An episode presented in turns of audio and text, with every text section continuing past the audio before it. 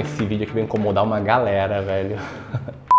No vídeo de hoje eu vou falar sobre quatro ações que hoje eu digo não, que eu não invisto de jeito nenhum. Eu tenho certeza que isso vai te ajudar a tomar melhores decisões. Se isso parece interessante, deixa o dedo no like. Se você é clubista, eu sei que você vai dar o like e já comenta enquanto roda a vinheta. Quais ações você não investe de jeito nenhum e por quê? Né? Eu vou explicar o porquê aqui também.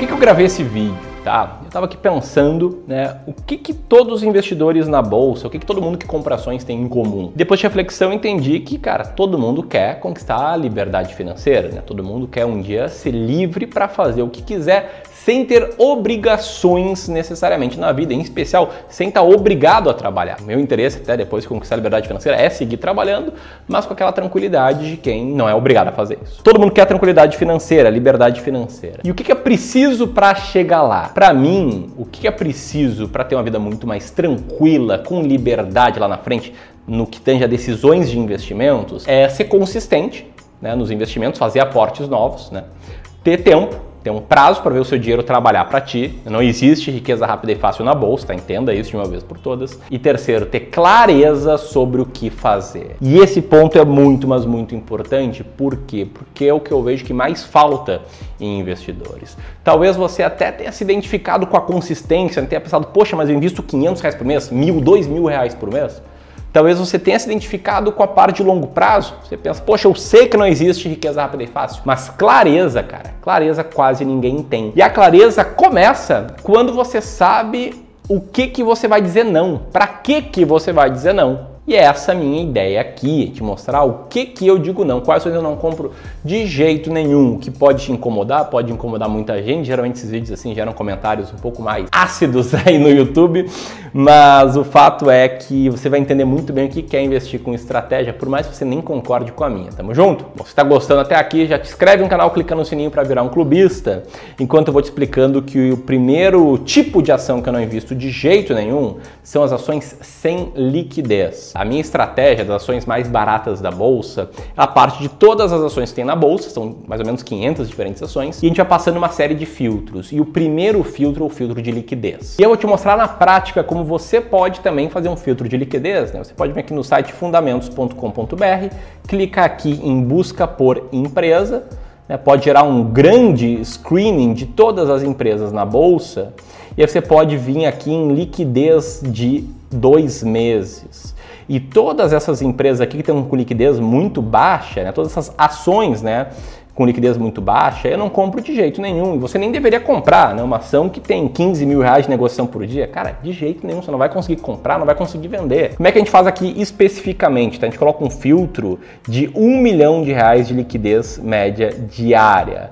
Ou seja, a gente não compraria de jeito nenhum ações da Sanepar ordinária, Sanepar de código 3, nem Taesa de código 3, nem Time for Fun, por exemplo. Todas essas ações elas são cortadas porque a gente coloca um filtro de 1 milhão de reais por dia de negociação. Por que isso? Porque essas ações são muito pouco negociadas e às vezes é difícil de montar a posição, depois é difícil de desmontar a posição e existe um negócio chamado risco de liquidez, que é muito técnico, né? Eu sei que a parte técnica afugenta os investidores aqui do YouTube, que eu não vou explicar agora, mas entenda que ele existe. Então todo investidor deve ter um filtro de liquidez. Se você pensar, poxa, Camilo, mas eu sou pequeno investidor, invisto 20 mil reais, preciso de um filtro igual ao teu? Olha, não precisa ser necessariamente um milhão de reais, mas que seja pelo menos 500 mil reais. Eu acho hoje isso muito, mas muito importante. E aí comenta se você olha a liquidez, sim ou não, quando você vai investir, beleza? Segundo tipo de ações que eu não invisto, eu vou dar exemplos aqui também, são as ações caras. Se você é clubista de mais tempo, você sabe que eu invisto em ações baratas. Né? Tem um curso inteiro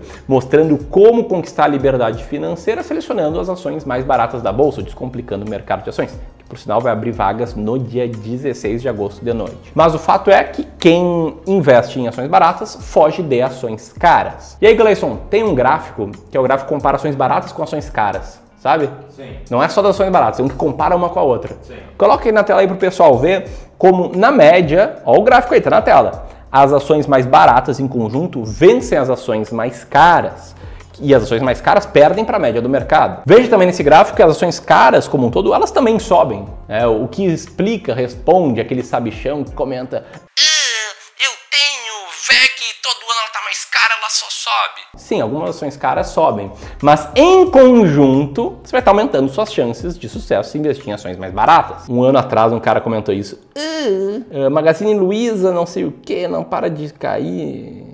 Eu retuitei isso esses dias no, Repostei no Instagram. E acho engraçado, tá? Que há um ano, lá no final de julho de 2021, eu recebi essa mensagem, né? Olha, quem fica esperando um bom múltiplo de ações baratas vai ficar de fora da Magazine Luiza. Olha a Magazine Luiza, não para de crescer. E é o nosso Sabichão que comentou isso dia 30 de julho de 2021. Esse cara vê as ações da Magazine Luiza dele cair 87%. Qual o ponto aqui? Que ações baratas, como um todo, têm potencial maior que ações caras. É isso. Tá? E aí, como é que a gente faz? Lá no Descomplicando mercado de ações, a gente publica o ranking atualizado das ações mais baratas da bolsa. E nesse ranking, além de ter as ações mais baratas na bolsa, que passam por todos os filtros e tem maior earning yield, a gente tem também as ações que passam pelos filtros e estão muito caras. Como, por exemplo, a Natura, Grupo Soma, TOTUS e M Dias Branco, que são algumas ações aí bem populares, mas que hoje estão muito caras. E você pode perguntar, mas você sabe se uma ação tá barata ou se ela tá cara? É, e aí, lembra que eu falei que eu vou abrir as vagas do DMA no dia 16? Pois bem, nos, dia, nos dias 15 e 16 vão lá duas aulas, essas aulas gratuitas, com muito conteúdo aqui no YouTube, que é tipo uma amostra do Descomplicando o Mercado de Ações,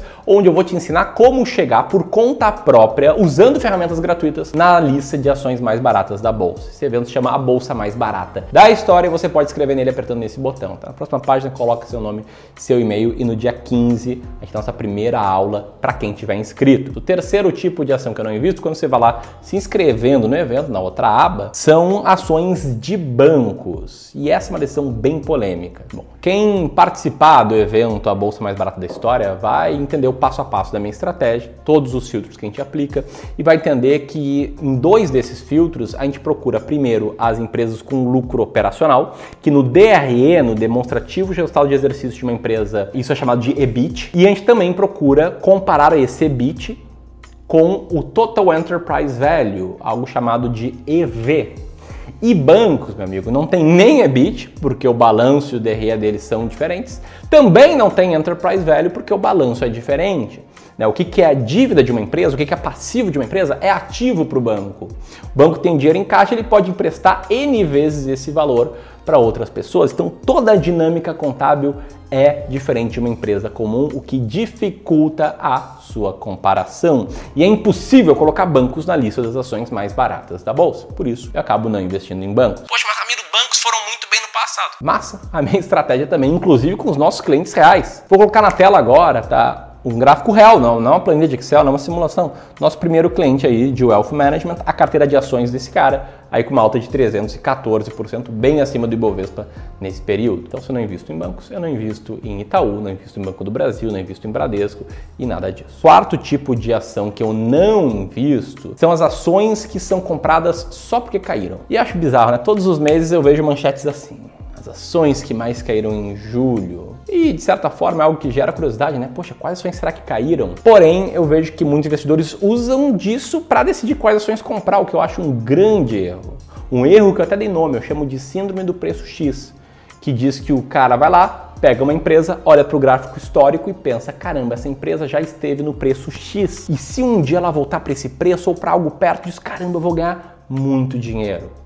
É claro que as pessoas se esquecem que na média muitas empresas caem e nunca mais sobem. Então, um exemplo ilustrativo, tá? Ilustrativo, não tem nada a ver com o que eu observo aqui, mas digamos que você tenha visto que a Oi, lá em 2014, estava a 12 reais as ações e agora está 50 centavos. E você pensa, caramba, não precisa nem voltar para 12, se voltar para 5 reais já ganhei muito dinheiro vai lá e compra só porque despencou, não tem nenhuma garantia, até bem improvável que a Oi volte para o patamar de 5 reais. Um outro exemplo, eu sei de muitas pessoas que compraram Magalu no meio de toda essa queda, pensando no preço X que ela já teve e pensando que agora ela ficou barata porque despencou, que é errado também. Tá? Na minha estratégia, você vai ver, uma ação barata não é uma ação que a cotação caiu, e sim que o lucro operacional é muito grande perto do valor que alguém tem que pagar para comprar essa ação. E se a cotação despencou e o lucro operacional também despencou, essa ação não ficou mais barata. Então fica aí com exemplos da Oi da Magazine Luiza como empresas que eu não compro, porque estão caras, a Oi não passa por nenhum filtro da minha estratégia, só do de liquidez. Magazine Luiza também não está lá entre as mais caras da bolsa. Aliás, ela é a mais cara da bolsa nesse mês de agosto. E se você quiser E além, eu te convido para ir lá no evento A Bolsa Mais Barata da História. Tamo junto? Te vejo lá no dia 15 e no dia 16. Grande abraço e até mais.